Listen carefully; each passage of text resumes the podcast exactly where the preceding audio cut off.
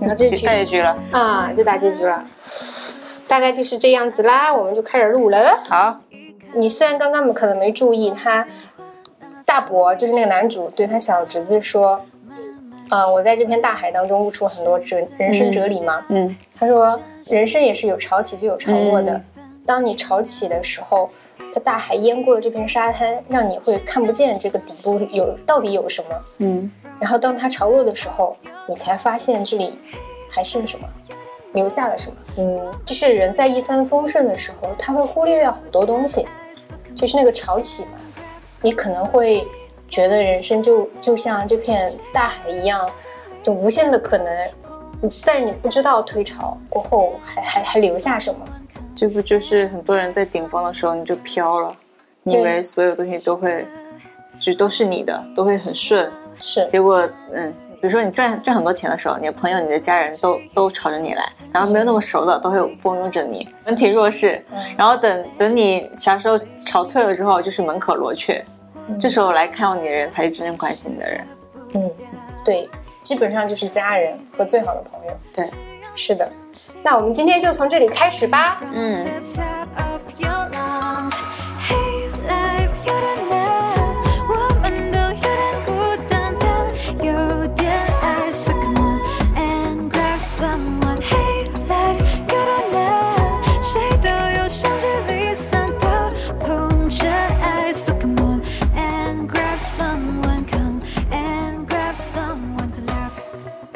生活平淡，来点坦谈。Hello，大家好，欢迎来到熊猫谈谈，我是胡桃。我是吞吞，刚才吞吞带我看了几个有生之年的片段，那你能给大家介绍一下《有生之年》主要是讲什么样的主题吗？嗯，也是之前是一部台剧啦。嗯嗯，它其实讲的就是那些婆婆妈妈的生活的事情，但是它的主线是围绕男主角展开的。这个故事梗概就是一家人，他们有三个儿子，然后嗯，男主角就是这个老大，然后老大在年轻的时候呢，很想要自己去证明干出一番事业来。是的，是的，证明自己，然后他就离家出走了，然后去了别的地方，然后自己拼打拼。结果他十七岁离家，然后四十一到四十一岁的时候，那么一事无成，嗯对，丢丢了工作作，对，然后啥也没了，啥也没了，然后想自杀，最后又还没自杀成。对，又回家了，就大概是这样的一个故事吧。嗯，但当然它的细节其实是更吸引我的地方。然后它里面有一句话叫做“有生之年能长这么大已经不错了”。嗯，我们要不先从这个话聊起吧？我觉得我对这句话非常非常有想要表达的欲望。好，来吧。嗯你，对这句话的感受是什么？就是我觉得我自己也一直都，就特别是就是在我很困难的时候，我会觉得就是安慰我自己的话，就是我能活着就不错了。嗯，就我能长这么大，其实已经逃过了，了。对，逃过了多少小概率事件的风险。然后我觉得自己也就是走，就是当你走过黑暗的时候，你才知道，呃，那个黑暗里面有什么嘛。呃，我我之前看过一个纪录片，叫做《闪闪发光的儿科医生》。嗯然后那部纪录片当中，他就是讲了一群心外科儿科的心外科医生。然后当时有个案例，就是一个小女婴，嗯他们家也不是很有钱，他爸爸妈妈都打工的。嗯然后呢，他有非常严重的先天性心脏病，嗯就是那种心脏就是长出来就很奇怪。嗯他们家是攒了好多好多钱，借了好多钱，才把他从东北然后运到了深圳，然后去治嘛。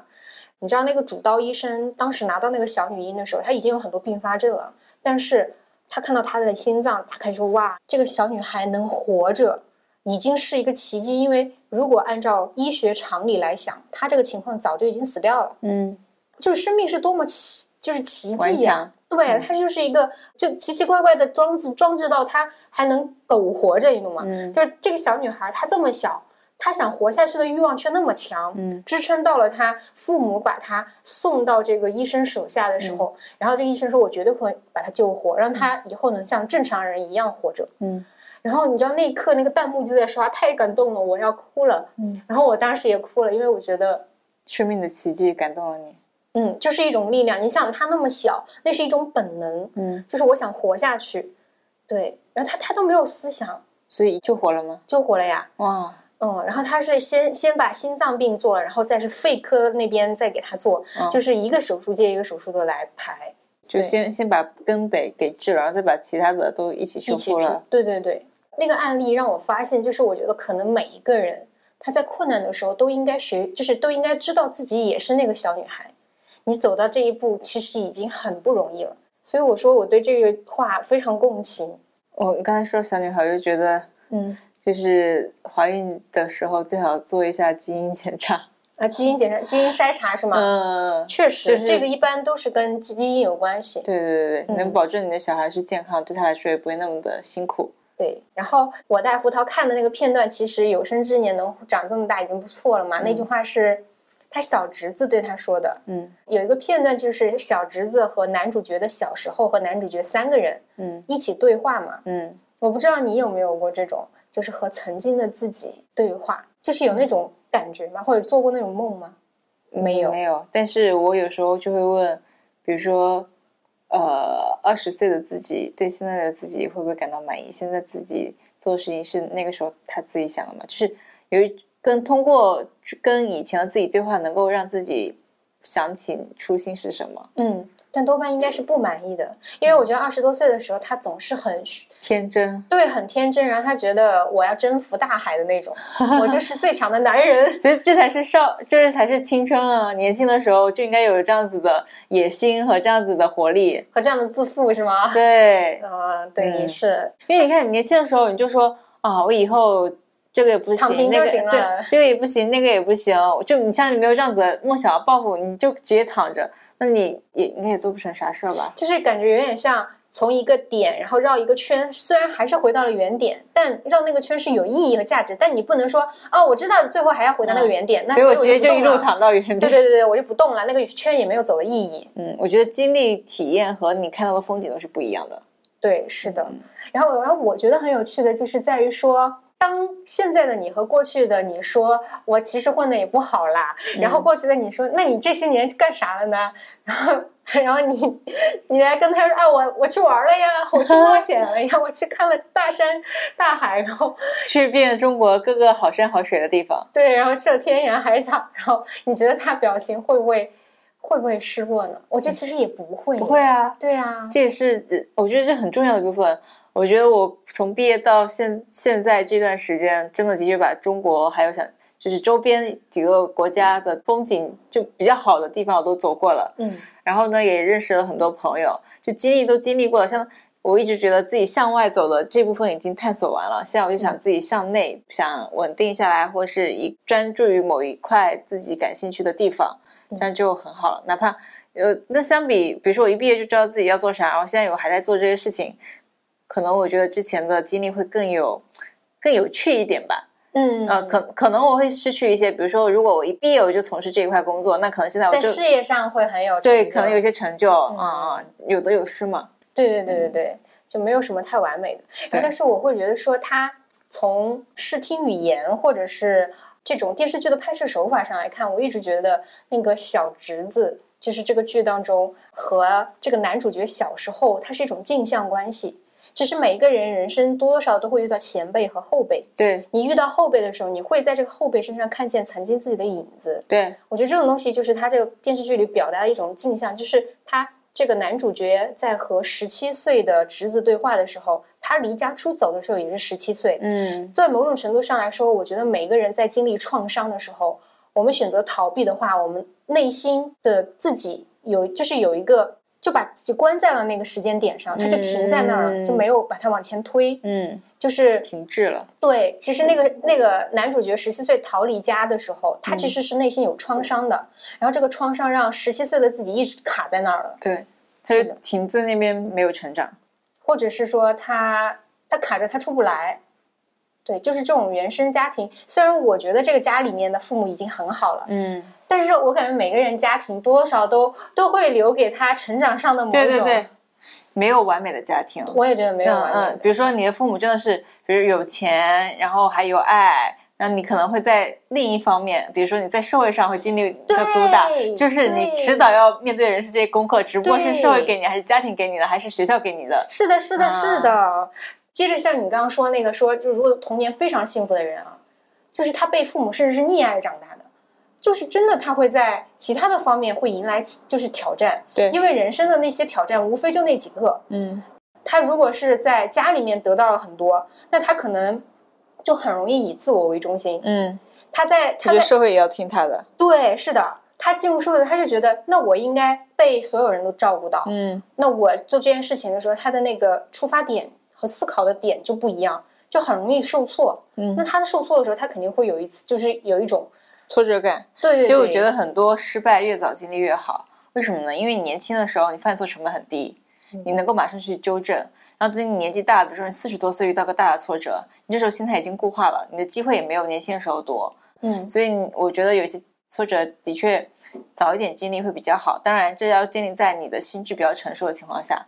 如果你那时候还是自还自己自己还是个孩子，然后就把自己封闭起来，说啊、我我社社会太险恶了，我不愿意出去，我我就要待在学校里面，我要一直读一直读，然后读不上就是啊啃老在家，就是逃避，嗯嗯嗯，所以我觉得父母的确一开始的挫折教育，就是现在不是有个什么逆商嘛？逆商就是逆境的那个逆商很重要。就小孩进，因为你你会发现很多事情并不如你想的那样子，你要学会怎么样去处理这些事情。嗯，你刚刚说那种嗯逃避嘛，嗯，其实我觉得这个剧里面还有一个特别好，就是我刚刚带你看了，就是另外一个叫 Be a Man。啊！你再说 Be a Man，，我就打你哦。啊，对，就是呃，就就是这个情节是这样的，呃，他的哥哥男主角呢，他是一个我我自己觉得他塑造的人物是一种比较好高骛远的，不是很踏实的那种。嗯呃，他他目标很可能很宏大很宏大，然后他追求的也很高，但是但是他就是没有没有很踏实。然后当他弟弟说他还想继承爸爸妈妈的早餐店的时候，他是比一开始表示的不屑的，嗯，对，就没出息，没志气。对，没志气，他就是觉得一个早餐店没什么嘛。嗯然后我觉得他其实为什么会想要自杀，或者会为什么会觉得自己一事无成，会很难过？嗯嗯有一点就在于，我觉得他一直在逃避，就是那个十七岁的自己卡在那儿，他十七岁选择了逃避，回避了他就是要有责任、有担当的那个东西，他就没有成长。嗯他在那个时刻没有成长，在四十一岁的时候回来面对的，我是这我是这么理解的。他是四十一岁回来重新面对自己那份责任和担当。因为当时他们家还有一个收养的儿子嘛，嗯然后那个收养的儿子基本上把家里打理得很好，嗯他当时也确实在现实上是他可以不用承担这些责嗯任，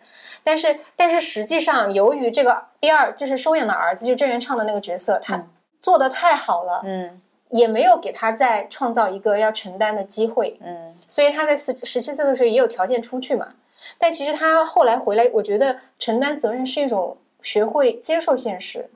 就像你刚刚说的那种，一直逃避进入社会，害怕自己进入了这个社会这个游戏场过后就失败了，嗯。一直躲在学校里，嗯。然后一直想要在家里面啃老。嗯。我我觉得这种就是就是不敢去面对，或者或者是接受。我觉得还有可能是被父母保护得太好了，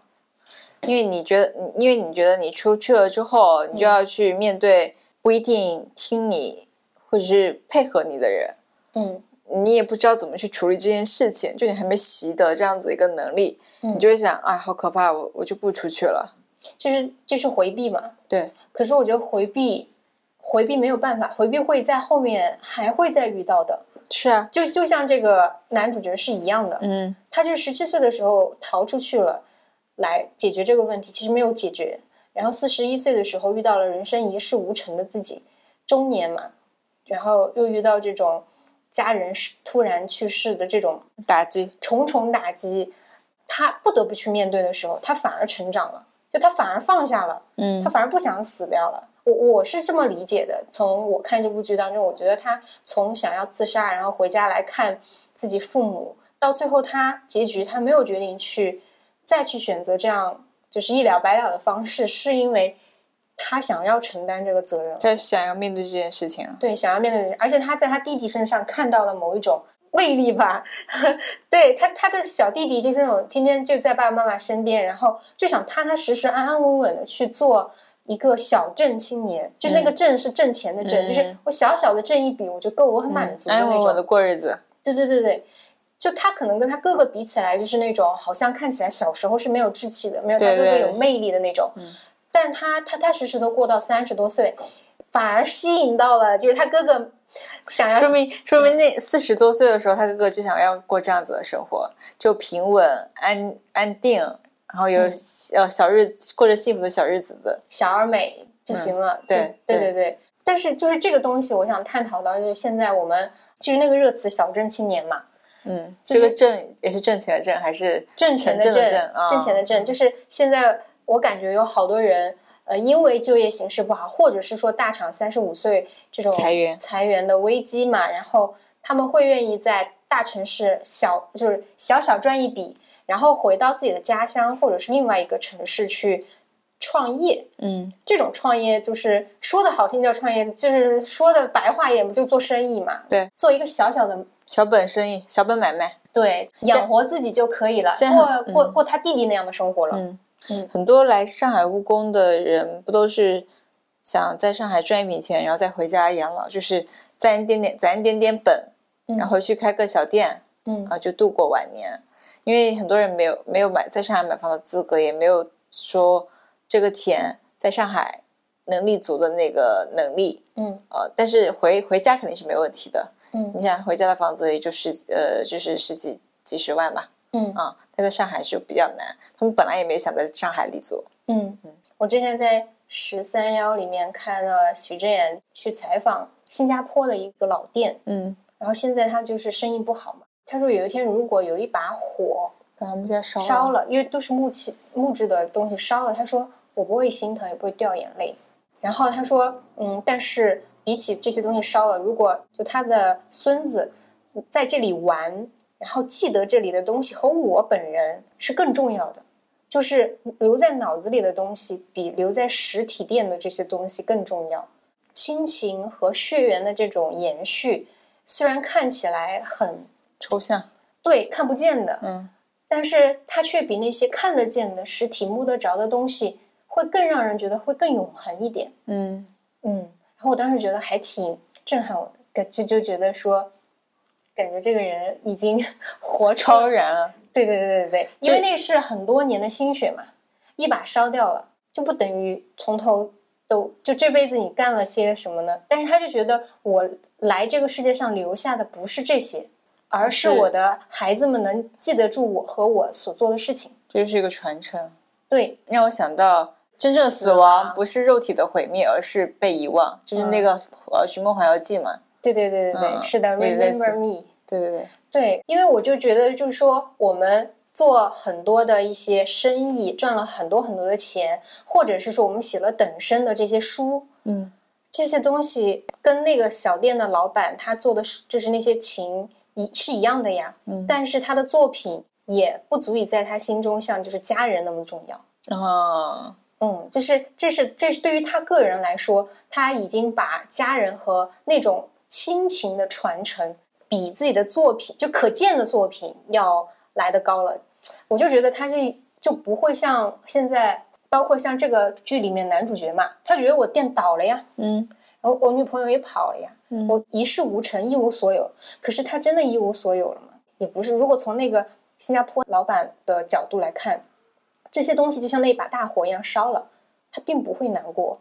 但是男主他是没有想，嗯还没有活到那么多的智慧的时候，他会觉得说，那我很难过，这件事情足以让我觉得要用对，就我的心血都没了，我这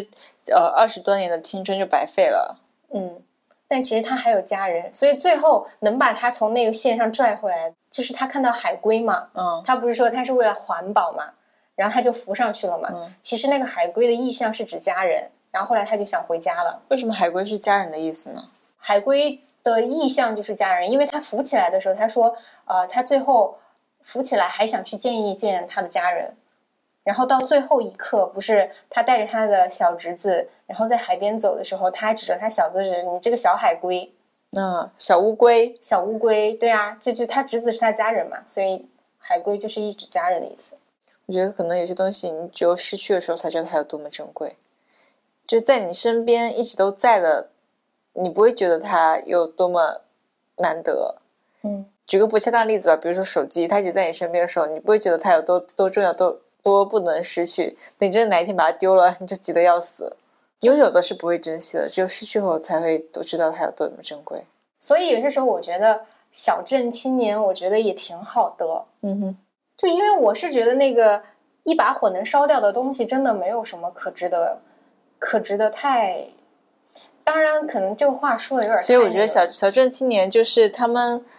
没有特别高的一个抱负或者是事业心，他们就觉得我赚点钱能够养活我自己，能够养活家人，然后多一点时间陪陪家人，这是我觉得比较满意的一个生活了。在其他人面前看来，我觉得啊，小镇青年有什么了不起的？就是没有什么抱负和大志，但是反而他们可能你真的到了四五十岁，你反而会羡慕这种状态，就是。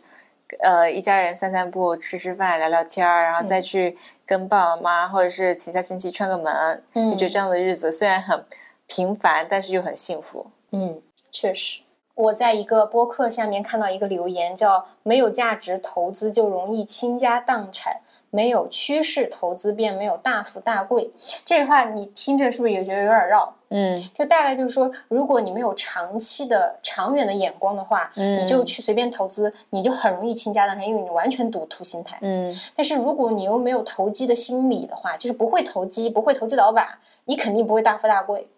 啊，然后我觉得他这句话说的特别对，然后我就发现我就是那个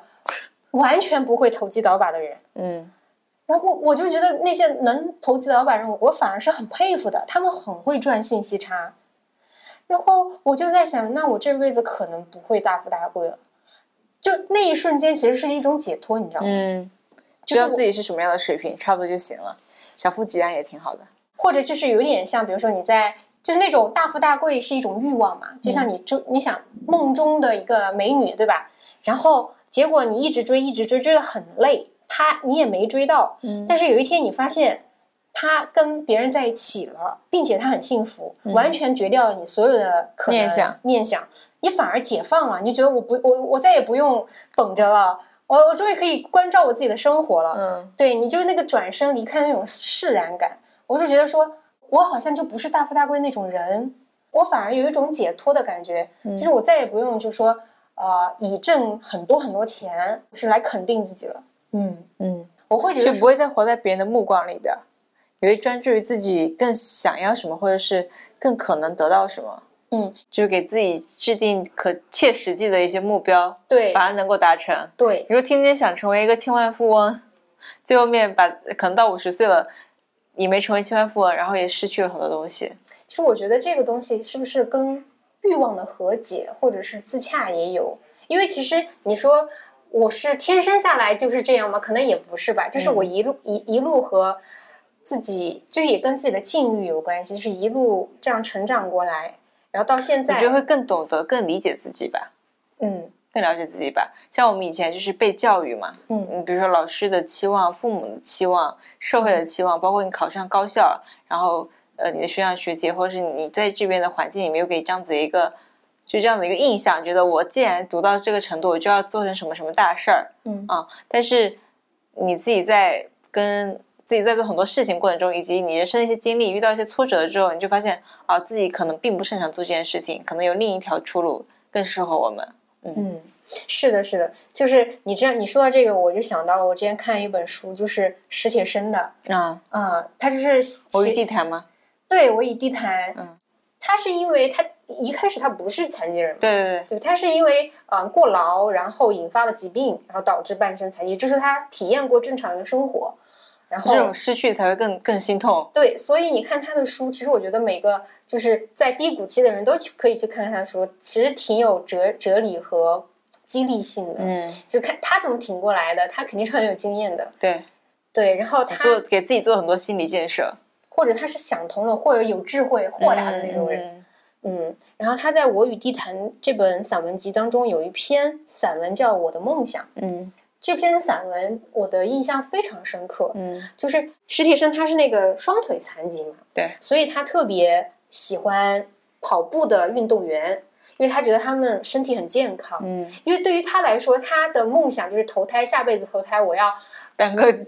当个这种健硕运运动员，是的，是我身高要一米九，而且还要跑步运动、对我的跑步田径运动员。是的，是的，我的跑步要跑很快，就那种。然后他就觉得说，如果我我能够有他们的身体，我觉得就是不惜一切代价他都愿意。他就很喜欢一个运动员叫刘易斯，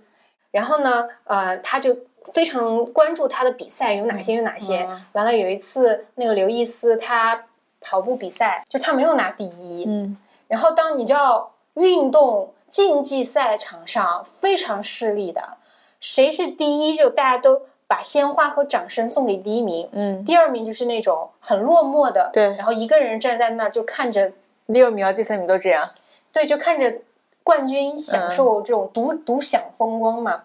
然后史铁生看到了那个刘易斯当时跑成第二，就是刘易斯他也是很尽力的在跑，嗯，但是你没有办法去阻挡别人比你更优秀，对这种事情就会很难过。对，然后刘易斯当时的面部表情是非常非常落寞的，嗯，垂头丧气。垂头丧气。然后是史铁生当时就被他的那个表情震撼到了。然后他就很，他也很难过，嗯他就是一晚上他都没睡着觉。他说刘易斯说不定都没有那么难过，他在那儿难过啥呢？就是他就想是那个偶像光环破灭了吗？他说好像也不是，因为如果是偶像光环破灭，他可以立马去粉强者嘛，就是去粉当时的第一一名但他也不想粉第一名，他就喜欢刘易斯。然后这是养成系吗？还是 看着他一路成长过来了，现在让我换一个偶像，我做不到啊！对，然后史铁生他就说他为什么他会心里面很难过啊，一晚上都没睡着，因为他说他看见了在他心中最幸福的人的不幸，就是他说刘易斯那种茫然的目光，就是看着第一名去独享风光的那种失落的那种神态，嗯让他觉得幸福的定义在他的心中被粉碎了。嗯就是他就觉得上帝好像对每个人就是都没有施舍最幸福的这种权利的。你哪怕含着金汤匙出生，你也会有欲望，你也有你可能想得到也得不到的东西。就是上帝给每一个人都施予了欲望这件事情。嗯如果你不能去和自己的欲望和解，或者是去做超越自我欲望的一些事情的话，那么你就等于说把史铁生他不能跑和刘易斯跑得不能更快等同了。你有欲望，那么你欲望没有达到，你就会失落，那你就永远被欲望控制了。对，就是这个意思。就像史铁生他觉得他自己不能跑，那刘易斯他也有他不能的时候，他不能一直都做冠军。对，他就不能一直做冠军。不能跑和不能做一直做冠军，其实是特等同的痛苦和沮丧。嗯那如果刘易斯他不能去克服这些的话，那他就跟史铁生一样，是这个世界上最不幸的人。嗯嗯，嗯，我懂了。就是你如你怎么样去和自己的欲望和解，你怎么样看待自己的一事无成呢？然后，然后再给你讲很戏剧的吧。后来呢，嗯，刘易斯他在下一场比赛当中又拿回来了第一，嗯虽然是另外一个比赛了嘛，嗯但是呢，过了一段时间，那个奥奥委会还是什么检查那个兴奋剂，哦，约翰就是那个超过刘易斯的那个人，其实是服用了兴奋剂的，嗯，嗯，然后冠军又还给了刘易斯。那苏炳添现在不就递递补了奥运铜牌吗？拿了奖牌呢。是的是，就我的意思就是，刘易斯他也给史铁生了一个很上好的，了呃上了一堂课，对，上了他课或者给了他很好的启发，就是、嗯。他也没有被自己的欲望所征服，他一直坚持了很出色的心态和这个水平，嗯。就是没有因为我今天被一个有兴奋剂的这种很突然冒出来的黑马，嗯。打败了之后，我就好像崩了，心态对对。崩了。他没有心态崩了，他下一场仍然表现出来一流的这种就是速度，竞技水水平。是的，所以呃，散文后面史铁生他自己的笔触上是非常，上扬的，对对对对对，或者说他好像思考了、思悟出来的一些道理。你这让我感觉就是挫折是会让你成长，当然当然那个成果也会让你成长，就是一个是显性的，一个是隐性的，就看你你把、嗯你怎么样去面对这件事情。嗯对，嗯比如说它是件好事，比如说你今天拿了奖，你今天拿了冠军，它就是一件好事。嗯你拿了季军或是没拿奖也没有关系，你你它可能会给你带来心态上心态上的一个收获。对对，就是看看你怎么看待这件事情。如果你不能积极看待它的话，那它可能就是一个啊，你没有拿奖，别人都会嫌弃你，都会觉得哦国家白养你了，就这样子的一个心态，你就会觉得自己是个失败者，你就一直就是自暴自弃、垂头丧气嘛。嗯，但如果你觉得哦，他只是让我摆平心态，就是你参加比赛一定会有输赢，只不过赢的并不一定都是你，因为永远都会有人你看你我年纪大了，肯定会有年轻人会来超过我。对，你要接受这种变化，或允许这种变化发生。嗯但是就就是摆平自己的心态之后，还是自己尽全力去做这每去比好每一场赛，嗯我嗯觉，得也是一种收获。所以就是那句话，moving on and 嗯 be a man，我打你哦，是不是？对不对？对不对？对就是呃，摆平心态嘛，moving on，然后呢，又要就是不停的要做有担当的事情。其实就算你你觉得你刚刚说的那种，人生有些时候好和不好是。两面的，就是他很难，就对啊，就而且每个人心中是不一样的，嗯就是你你渴望的东西，可能是别人轻而易举就得到，生下就有的，但是他渴望的东西，可能是你也是生下来就有的，嗯那这个东西你怎么样去比呢？那你永远都望着别人有的，然后自己没有的话，那你就将陷入到这个世界上最不幸的人的这个深渊当中了。嗯，对，当然，我觉得这个话说起来，对那种，呃比，较过得比较难的人来说，可能我们有种站着说话不腰疼的，但但其实真正的乐观一点，对对，真的成长起来。我之前听了一期播客，好像是呃采访一个非常有名的广告人梁伟峰吗？我具体嗯名字我记不太清，因为我是第一次听听说这个名字，听到这个采访，他又说，我当时是在想向上管理这这一门课，然后就听了，然后他就他的标题就是好老板呃使你成长，坏老板使你强大。嗯啊，就是好老板当然会给你很多机会，给你很，然后也会教你到那对，教你很多事情，但是不好的老板他会让你心态变强，然后你自己也能学习怎么样跟不好的老板相处，就是主要看你有没有这样子的一个就是心境去做，去跟不同的领导相处，嗯我觉得这是职场必备课。嗯，嗯哎，还有一点啊，就是咱们虽然已经聊了，已经差不多了，但是我就还想说那个关于十七岁创伤的那件事情，嗯。就是我觉得每个人人生都会有那种在那个时间点其实并没有迈过去，你绕过去，哦，但就是是你你假你忽视了他，对你假假装不存在，在嗯但是其实很多年之后你会发现你在还债，其实。哦，你迟早得面对的，逃也逃不过。对，所以还是命 be 运 a 在 man，所以命运在某一个时间段又会把这个问题重新摊在你面前，让你重新去思考这件事情。我觉得发生问题就勇敢面对吧。嗯，我现在是觉得，如果这件事情是你人生中一定要做的，那么你就越早做越好，越早做，你成呃，就是你克服它，或者是你解决它，解决它的概率和成本是越小的，是概率是越高，就是成功的可能性是越大的。大的对对对对，其实我觉得就是说，嗯，如果你老是觉得说把自己陷入一种我是最惨的，受害者心态，对，然后你那就真的是最惨的。你就把自己的心心门和眼都关闭了，你就看不到了，你就觉得这个世界上确实是一个孤岛，对然后你也没办法 moving on，其实也是在回避了。但你你你你心态是什么样子，你看到人就是什么样子。比如说，你今天今天觉得自己特别漂亮，嗯。然后你见每个人跟你打招呼，你都觉得哇，今天是因为我很好看，或者说打扮的很好看，然后你自己也会绽放的笑容，你也敢积极的抬起头去，或是露出微笑去面对跟你打招呼的人。嗯。反而你觉得自己今天啊脸上长了痘痘，然后昨天晚上没有睡好啊，今天早上也没有好好打扮，然后你也不敢抬头去去跟别人打招呼，就一直垂头丧气的，你会觉得哎，别人好像刚才有点点呃瞧不起我啊，就是见面也不跟我打招呼啊，怎么样，就是会加深原来对自己的一个预设，但其实事实并不是这个样子的。嗯，嗯确实，反正就是不要要跳出受害者心态，嗯完了，然后呃，其实就要觉得自己是最幸运的。我觉得，我觉得生活就都是自己过的，由自己来创造，自己来掌握的。的确，它有点点鸡汤，但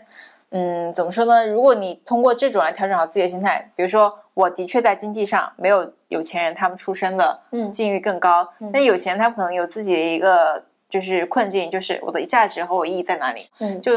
他们在另一方面也会有所失，所以嗯我觉得就是命运对每个人都是平等的。平等的，对，就是你手里面拿那些牌，因为所有人如果都要死的话，他就是平等的。对，嗯，而且你想想啊，史铁生他的境遇，你把他，你把自己带入他，嗯你想想他能他受到多大的委屈？他平常他本来是一个很健康的男青年，而且就是年轻有为啊，然后文笔也很好。那他遭受了这么多痛苦，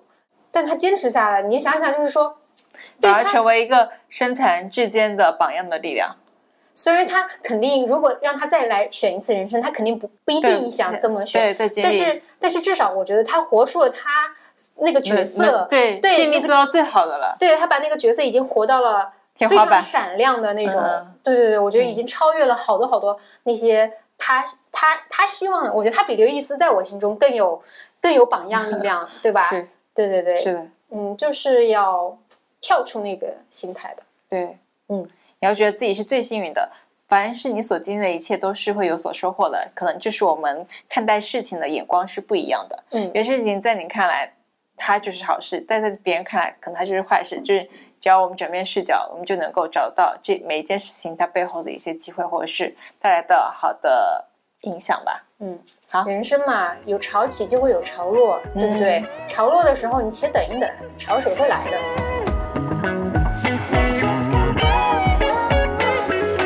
好吧，那这一期就到这里啦。好，今天通通又给我推荐了一部好的剧，也希望大家去看《有生之年》后，也可以在评论区跟我们多多交流。嗯，是的，欢迎大家留言啊。嗯，那如果觉得我们不错，也可以转发订阅。那这期就这样啦，下期再见，拜拜。拜拜。